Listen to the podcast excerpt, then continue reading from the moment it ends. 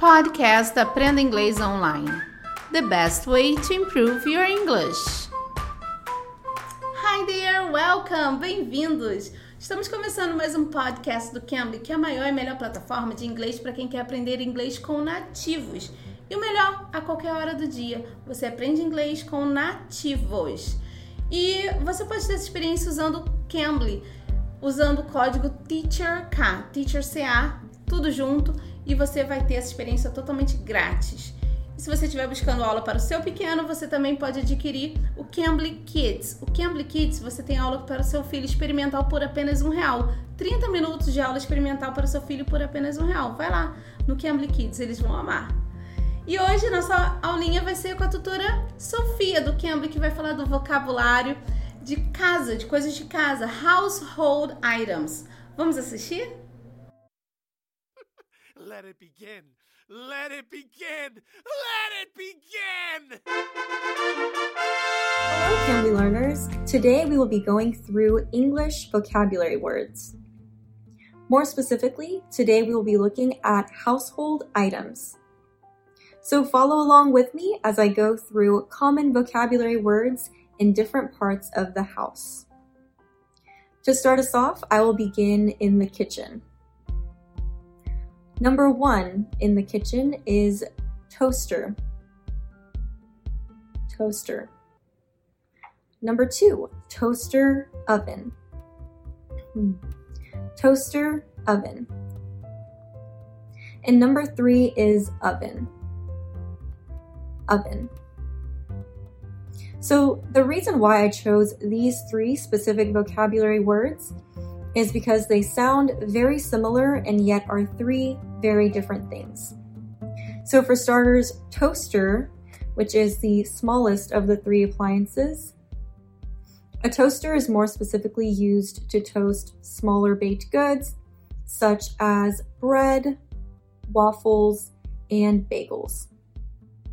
Number two, toaster oven, which is kind of a cross between toaster and an oven Essentially, it's a smaller oven used to toast, broil, or bake various goods.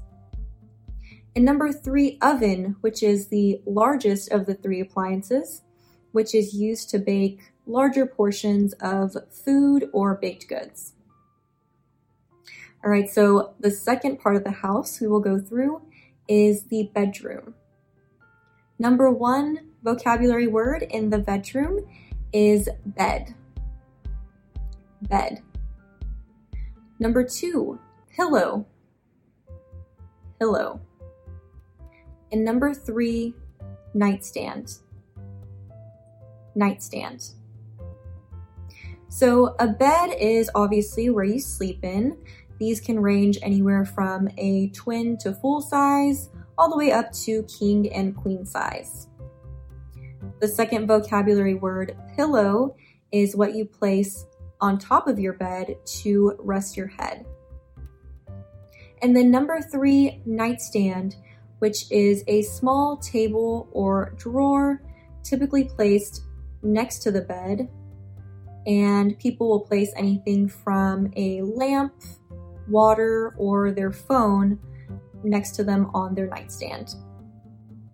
The third area of the house we will be looking at is the office or study.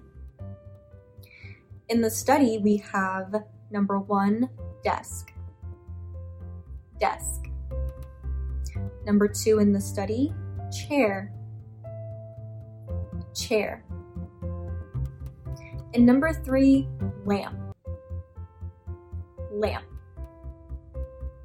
So the first word we have in the study is desk, Typically, this is where people will place their computer, laptop, or work in order to study or, like I said, do their work. The second vocabulary word in the study is chair. Typically, this is where people will sit upon um, in front of their desk in order to do their work. And the number three, lamp, which can range anywhere from a floor lamp to a smaller desk lamp essentially gives you additional light when you need it. And the final area of the house that we will go through vocabulary for today is the living room.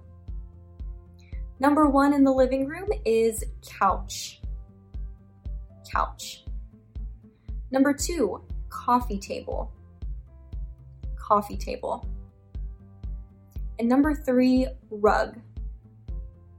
Rug. So, number one in the living room section is couch. And this is essentially a large seating area where family and friends will gather in front of the TV to watch movies, TV shows, etc. And then number two, coffee table, which is a more specific type of table used in the living room.